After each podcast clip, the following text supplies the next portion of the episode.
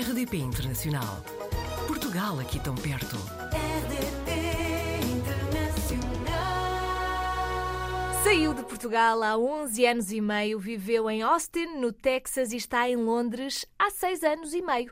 O Júlio Costa já trabalhou com vários clubes ingleses como treinador, é Data Scientist no Fulham, fala português, espanhol, italiano e inglês e tem também um site chamado The Analyst's Eye. Júlio, muito bem-vindo ao Apanhados na Rede.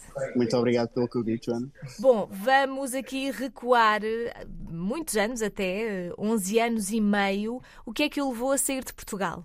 Pois, isto é uma aventura muito interessante uh, que me fez uh, sair de Portugal. Uh, sempre tive uma ideia de experimentar ir para outros lugares e viajar, muito pela, pela minha mãe, porque ela é, era assistente de bordo e sempre esteve por, por, vários lugares do mundo e sempre tive a ideia de gostaria de conhecer o mundo e viajar. E entretanto, eu com 18 anos, 19, tinha acabado a secundária, fiquei um ano sem perceber muito bem o que fazer e, e tive a oportunidade, felizmente, de, de melhorar o meu inglês em Austin. Peguei numa mala e fui. Primeiro Texas, depois agora Londres. São países muito diferentes. Onde é que acha que se vive melhor? É um bocado diferente, porque a minha experiência em Austin foi mais como estudante, não foi tanto como adulto. Uhum. Uh, claro, trabalhar, pagar contas é completamente diferente na altura do que agora como adulto. E também uma vida de mais de adulto profissional, eh, principalmente quando se trabalha, é completamente diferente em qualquer cidade. Em Austin continuo com, com ligações de amigos que, que trabalham e vivem e dizem que as experiências são completamente diferentes. Eu adoro Londres como cidade, uh, o tempo às vezes não é assim tão bonito, né? mas é uma cidade espetacular com muito que fazer e eu acho que de momento eu prefiro estar a viver em Londres e também é mais perto de Portugal. Às vezes dizem que o Texas é assim mesmo faroeste, confirma-se? Depende, depende das zonas. Há zonas okay. que sim, que são tens aqueles saloons, como eles chamam, aqueles bares com, com, as, aquelas portas pequeninas de madeira. É, é, por acaso tive uma cidadezinha muito pequena, que era basicamente isto. Uh, mas não, o, Texas é, é, impressionante. É um estado bastante evoluído, principalmente as cidades maiores como, como Austin, Houston, Dallas.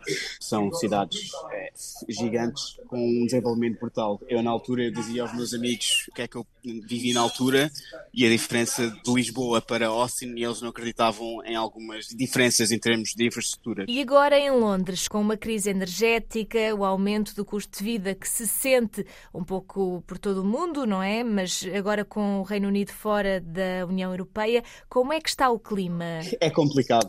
Hum. É, é, complicado porque eu, eu, as pessoas por exemplo, me seguem no Twitter, possivelmente não, não, não conhecem. Eu, eu adoro política e, e venho de uma família com um passado político muito, muito grande, ativista.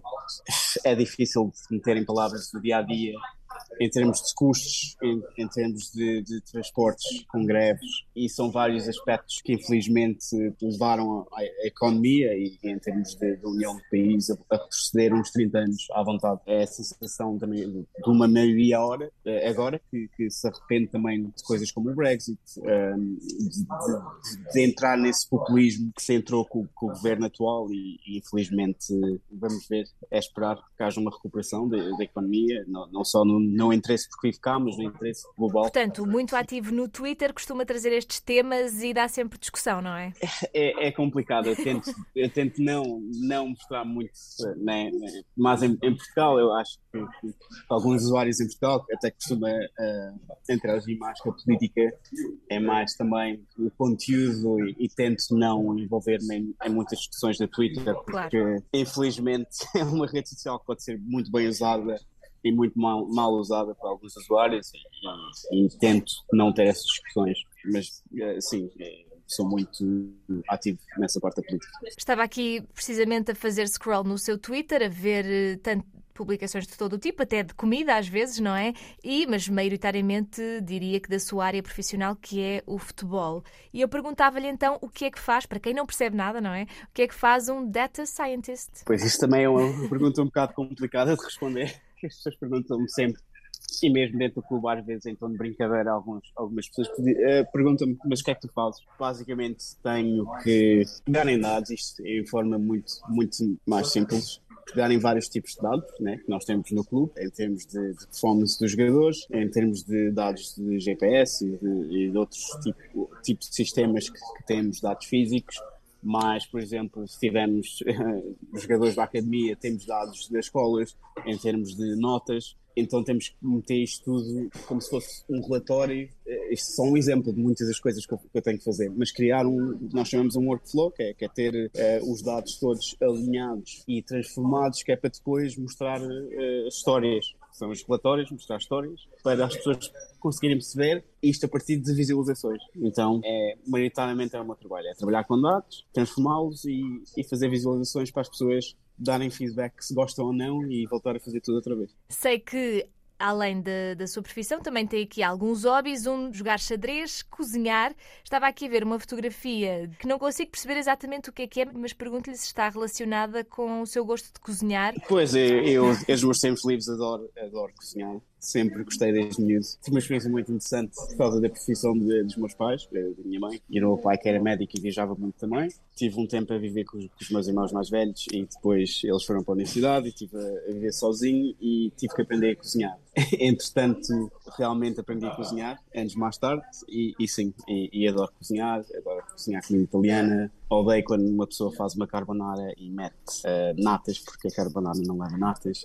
Uh, sou um bocado o que nós chamamos cá um foodie, uh, e, e, sim, também em termos de café, sou uma pessoa muito, que, que tem atenção muito aos detalhes. E, também gosto um bocado para relaxar xadrez, gosto muito, sou uma pessoa muito social, mas também tenho, tenho os, meus, os meus tempos de, de, fazer coisas sozinho, por exemplo, ir, ir dar uma corrida, tentar, tentar aprender algo completamente diferente que, não, que todavia não sei são coisas que eu gosto muito. Entretanto, este site The Analyst Eye, sei que não tem tido tanto tempo para o atualizar, mas é uma vontade sua, gostava de voltar a fazê-lo de forma frequente, isto num mundo que acaba por ser também cada vez mais digital? Pois, a ideia do, deste site foi com um companheiro num mestrado que eu fiz, que é um bom amigo meu, e que fundámos o site, que era para, para expor o nosso trabalho e o nosso conhecimento, a ver se conseguíamos entrar no, no futebol profissional. E na altura resultou, porque nós tivemos entrevistas com equipas profissionais de outros. Um, para o meu amigo correu bem. Para mim, continuei a fazer mais conteúdo e ele também.